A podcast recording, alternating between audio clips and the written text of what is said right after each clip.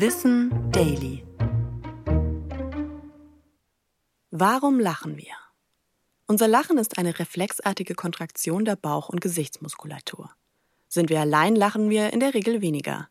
Denn das Lachen ist eine soziale Interaktion, mit der wir sehr intensiv und oft unterbewusst kommunizieren.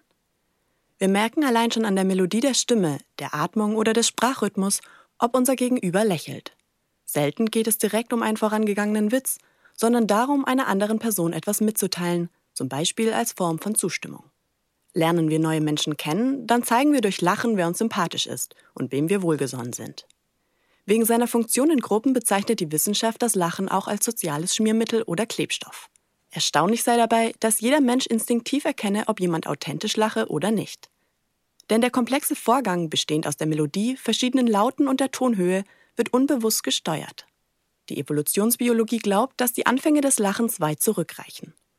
Vor sechs Millionen Jahren hatten die Vorfahren des Homo sapiens noch keine Kulturform, aber schon eine Form des menschlichen Lachens. Untermauern würde diese These auch, dass Lachen im limbischen System stattfindet, einem sehr alten Teil unseres Gehirns. Die Urformen des Lachens, was wahrscheinlich noch eher eine Art Grunzen war, half unseren Vorfahren zu kommunizieren, bevor sie überhaupt sprechen konnten. Ich bin Anna Germeck und das war Wissen Daily, produziert von Schönlein Media.